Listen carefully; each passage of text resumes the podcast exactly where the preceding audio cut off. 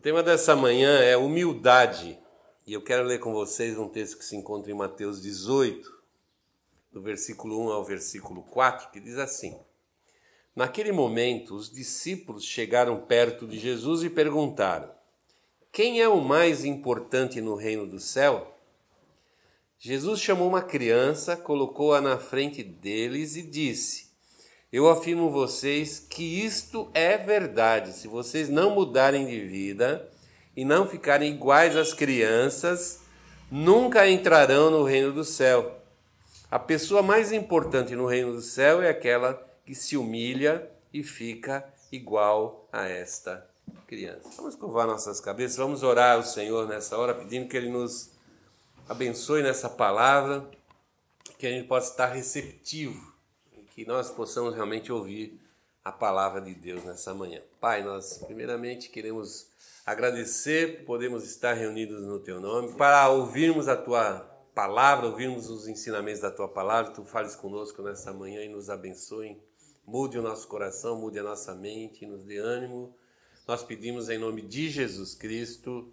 Amém. É interessante nós pensarmos um pouquinho no quadro aqui que nós estamos vendo nessa palavra. Se essa pergunta tivesse vindo de um fariseu, de alguma outra pessoa que não os próprios discípulos de Jesus, parece que ficaria mais fácil de nós entendermos ou absorvermos, né? Essa, não digo nem curiosidade, mas essa necessidade de um tipo de informação que naturalmente a gente não deveria imaginar que um discípulo de Jesus Cristo fizesse. Nós vemos que esses homens, eles desde o momento do seu chamamento, eles passaram a conviver diariamente, full time, 24 horas por dia com Jesus Cristo. Não era uma coisa assim de se reunir no final de semana, se reunir num sábado, se reunir na sinagoga, se reunir numa casa, mas era um, um tratamento de choque. Tinha três anos para preparar aqueles homens para fazer a, talvez a, a empreitada mais importante que um ser humano pôde fazer sobre a face da Terra. Nós vemos coisas importantes que aconteceram na história humana, mas nada se compara a você ser chamado para edificar a igreja de Cristo. E esse, esse é o chamamento dos cristãos, esse é o chamamento seu, o chamamento meu, o chamamento de todos nós, todos aqueles que creem, aceitam Jesus Cristo como seu Senhor e Salvador, recebem dele essa incumbência de uma maneira muito especial esses homens, esses discípulos, esses primeiros discípulos, porque eles seriam a base de tudo. Então, esses homens, ao fazerem é, essa pergunta, parece que meio que ela ficou fora da expectativa que nós temos de um discípulo de Jesus, assim como também ficou fora da expectativa de Deus com respeito aos discípulos de Jesus Cristo. E é sobre isso que eu quero falar com você nessa manhã sobre essa é a pergunta. E qual que é a pergunta? Quem é o mais importante no reino do céu? E é engraçado porque essa pergunta ela tem uma fundamentação em alguma coisa que é muito ruim, muito muito inapropriada para um discípulo de Jesus Cristo, porque isso está fundamentado no próprio coração do homem, na maneira do homem egoisticamente ser, ele pensar a sua vida e pensar suas relações.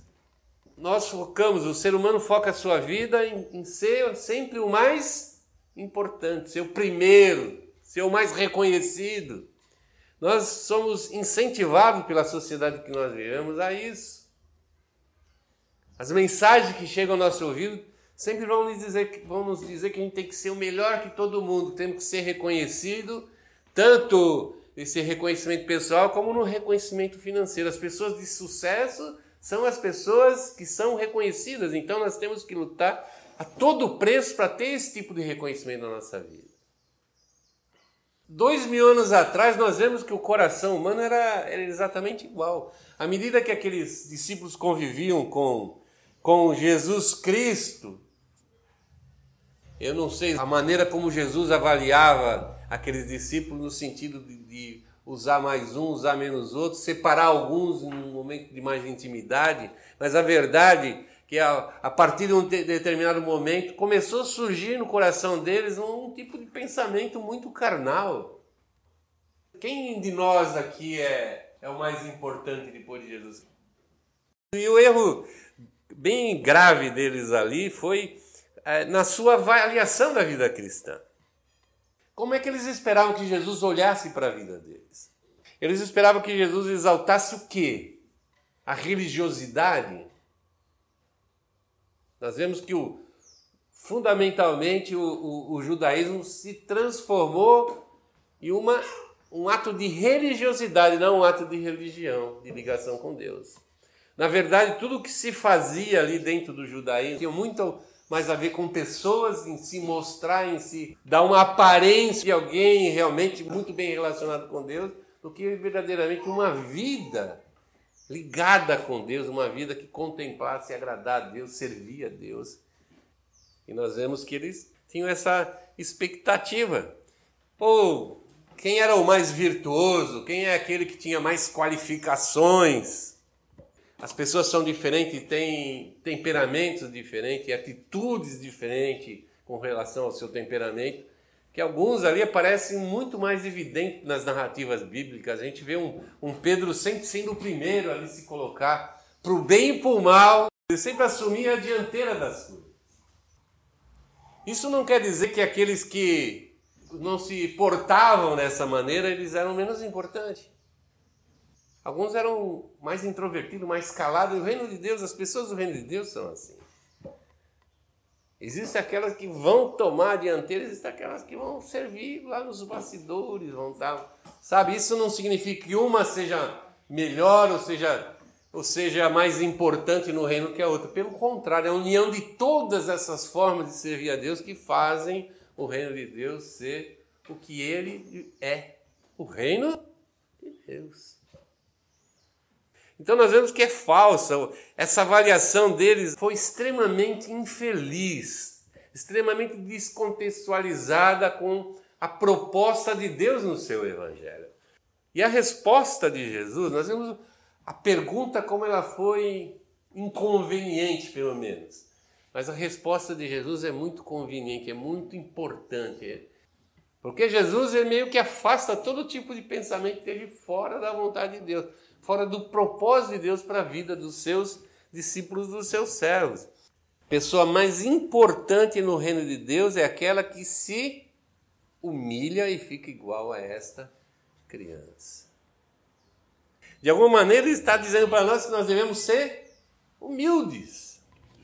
Se você procurar em qualquer dicionário, você vai achar para a palavra humilde um significado muito parecido com o que eu vou falar aqui.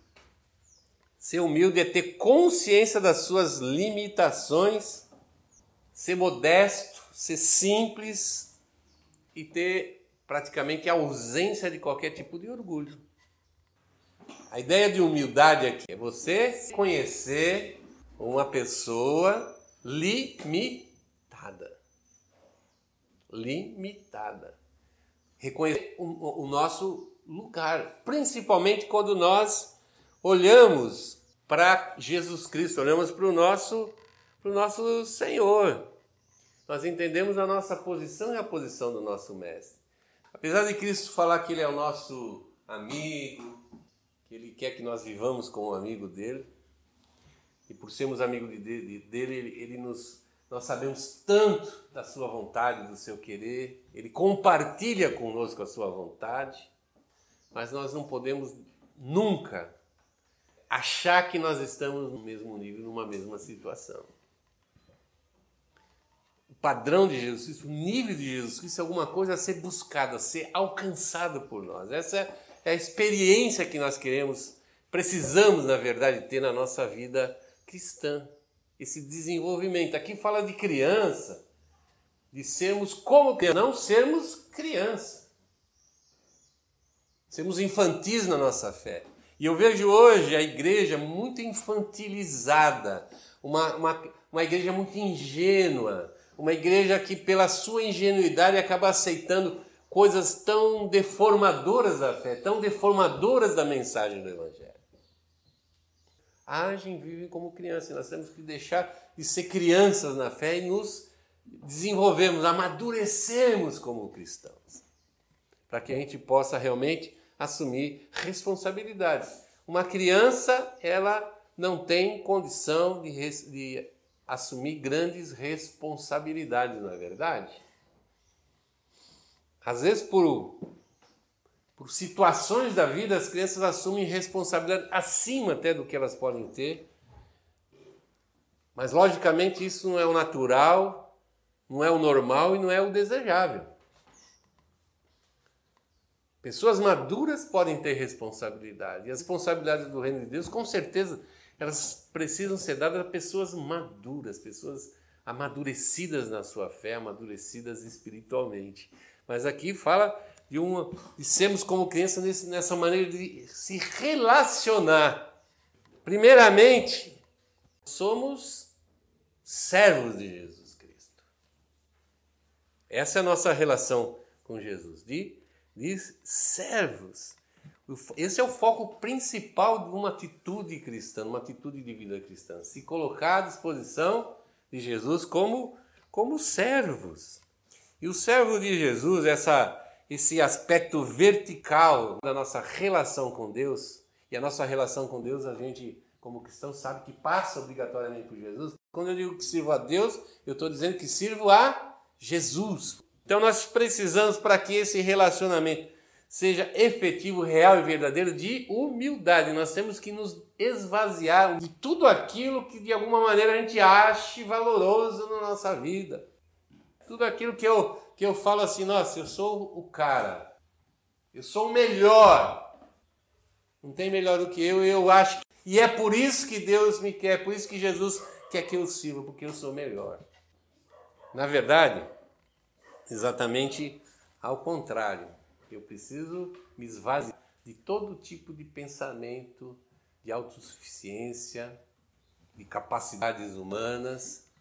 É certo que Deus vai nos usar nas nossas capacitações, não porque nós somos o melhor, mas porque nós nos submetemos a Ele. Porque nós voluntariamente nos colocamos debaixo das ordens de Jesus Cristo. Não é assim, eu vou me submeter lá 90%. Via de regra, muitas coisas da nossa vida, 90% a gente já considera bom, né? Se eu falar assim que eu estou 90% do tempo feliz, eu já fico satisfeito, né? Às vezes a gente chegar num ponto, qualquer no, no, na nossa meta, na nossa, nos nossos objetivos, a gente já começa a sentir satisfação, porque deu passos, já foi. Mas se, em situação a Jesus Cristo, a gente não deveria ficar feliz com menos de 100%, e vou exagerar, 110%. E por que razão? Mateus mesmo nos diz, lá no capítulo 5, no comecinho do Sermão da Montanha, nas bem-aventuranças, lá no versículo 3 e 4 e 5 diz assim, ó, felizes os que são espiritualmente pobres, pois o reino do céu é deles, felizes os que choram, pois Deus os consolará, felizes os humildes, pois receberão o que Deus tem prometido. A nossa condição diante de Deus não é de autossuficiência, pelo contrário, é a gente entender que a gente é totalmente ao contrário da autossuficiência. Nós precisamos de Deus em tudo. Em tudo. Nós podemos até pensar que somos autossuficientes para ter a nossa vida. Sim, a sociedade que nós vivemos é. A sociedade que nós vivemos se, auto, se acha autossuficiente ao ponto de achar que não precisa mais de Deus. Ela consegue explicar tudo, ela consegue resolver tudo. Então, colocou Deus fora de qualquer propósito, qualquer tentativa de relacionamento. Mas quando a gente aceita Jesus, quando a gente conhece a verdade através de Cristo Jesus, conhecereis a verdade e a verdade vos libertará, parece que tudo isso que a gente olha como mundo e que para durante tanto tempo fez sentido na nossa vida se transforma numa grande falsa percepção, uma falsa visão, um engano, um erro, uma ilusão o mundo é uma ilusão. Primeiramente, porque a própria palavra nos diz que ele é passageiro. O mesmo mundo te deixa feliz hoje porque você é o cara da conquista, amanhã depois ele vai pisar em você porque você é o cara da derrota. Então a gente não deve se deixar iludir com o que o mundo nos propõe, mas a gente tem que se prostrar diante de Deus e entender que eu preciso de Deus. Já nesse mundo, para viver nesse mundo, preciso muito mais de Deus para poder viver a vida eterna. Eu preciso buscar esse relacionamento com Deus. E o relacionamento com Deus passa obrigatoriamente pela humildade no meu coração, na minha vida, de eu me dobrar diante da vontade divina. Uma das coisas mais difíceis para o homem pecador. Quanto a gente não luta com isso, mesmo você que é cristão, mesmo a gente que já há muitos anos é, tem se proposto a viver debaixo da autoridade de Cristo, a gente sabe como é difícil isso. Todos os dias você se levantar e se colocar debaixo dessa autoridade em humildade, reconhecendo quem Ele é, reconhecendo quem eu sou. Mas não para por aí. Se temos essa, essa questão do relacionamento vertical, temos também, pensando a, nível de serviço, de sermos servos de Deus, pensando na humildade para ser um servo de Deus, também temos a nossa relação horizontal. Nós, além de sermos servos de Jesus, nós somos também servos dos homens. E é interessante como, como foi difícil para os discípulos entenderem essa condição de servo de Jesus. Eu acho que eles foram conseguir entender um pouco, assim, chegar um pouco próximo da verdade, lá na, na última Páscoa, quando Jesus Cristo se colocou numa posição de escravo e lavou os pés dos seus discípulos. Quando Jesus se coloca não na, na condição do senhor da casa, mas do escravo da casa, ele está só como ele mesmo manifestou. Assim como eu estou servindo vocês, vocês têm que servir uns aos outros. Como se dobrar, como se colocar numa condição de escravo se o meu coração é soberbo? Visto que a soberba do coração é o sintoma da falta de humildade. Eu me exaltar, me colocar num lugar alto. A palavra de Deus diz que a nossa exaltação não vem das pessoas, não vem dos seres humanos, ela tem que vir de Deus. Deus, Deus tem que me considerar digno de ser exaltado. Mas para mim entrar na presença de Deus eu tenho humildade. Humildade. E a humildade ela produz em mim o altruísmo. Altruísmo é exatamente o contrário de egoísmo. O que é uma pessoa egoísta? Uma pessoa que quer para si. Altruísta é uma pessoa que quer para os os outros. Um cristão, a característica básica de um cristão deve ser altruísmo. Nós somos exortados a considerar os outros como mais importantes do que nós. Não que eles sejam, mas eu tenho que considerar. Eu tenho que colocá-lo em primeiro lugar nos seus interesses, nas suas necessidades e depois buscar os meus interesses. 1 Pedro 5,5 é, Pedro diz assim: que todos prestem serviço uns aos outros. Legal. Mas ele faz uma observação aqui muito importante. Prestem serviço uns aos outros com humildade.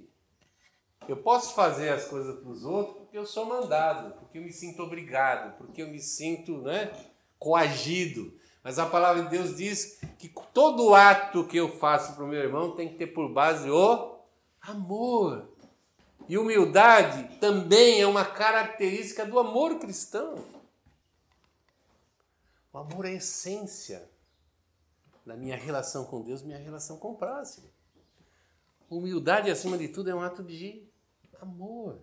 Não é uma obrigatoriedade. Se não fizer, você está frito. É uma voluntariedade. Humildade é um ato voluntário. Eu quero finalizar lendo pra, com vocês Gálatas 5,13. onde o, o apóstolo Paulo ele fala sobre a maneira de vida que a gente tem que viver. Ele diz assim: Porém, vocês, irmãos e irmãs, foram chamados para serem livres, mas não deixe que essa liberdade se torne uma desculpa para permitir que a natureza humana domine vocês. Então, nós vemos que mesmo discípulos que andavam com Jesus Cristo, full time, 24 horas por dia, durante três anos, ainda manifestavam esses traços da característica carnal, da natureza humana. Isso vai acontecer na nossa vida também, ninguém é melhor que ninguém. Mas o que o apóstolo está querendo dizer aqui? Ó, não deixe, não permitam que essa natureza domine vocês. Então é um ato decisório, é uma opção minha de vida. Eu tenho que escolher isso na minha vida. A gente cansa de ouvir assim, pois é, cara, eu não consigo, eu sempre caio, eu sempre. Muitas vezes até porque não tomo nenhuma iniciativa de não permitir que a minha natureza humana tome lugar na minha vida. Lá no fruto do Espírito, também em Gálatas, Paulo diz assim que o último lá da cadeia do Espírito, do fruto do Espírito, é o domínio próprio. Domínio, o que é domínio próprio? É você realmente fazer essa contraposição à natureza humana. Ô velho homem, você já era, você está morto, crucificado com Cristo Jesus. Mas Paulo continua dizendo aqui ao gato, ó, permito que a natureza humana domine vocês. E aí ele diz assim, pelo contrário, o que, que significa esse contrário? Aquilo desejável, aquilo que eu tenho que colocar em prática na minha vida, justamente em função desse domínio próprio. Pelo contrário, que o amor faça com que vocês sirvam uns aos outros. Então, essa falta de serviço que a gente vê constantemente na nossa vida e na vida dos irmãos, essa dificuldade, essa imposição carnal, simplesmente é falta de eu agir baseado em e pelos meus irmãos. Vamos ficar de pé, nós vamos orar. E o chamamento de Deus nessa manhã é que a gente seja, de fato, de verdade, humilde.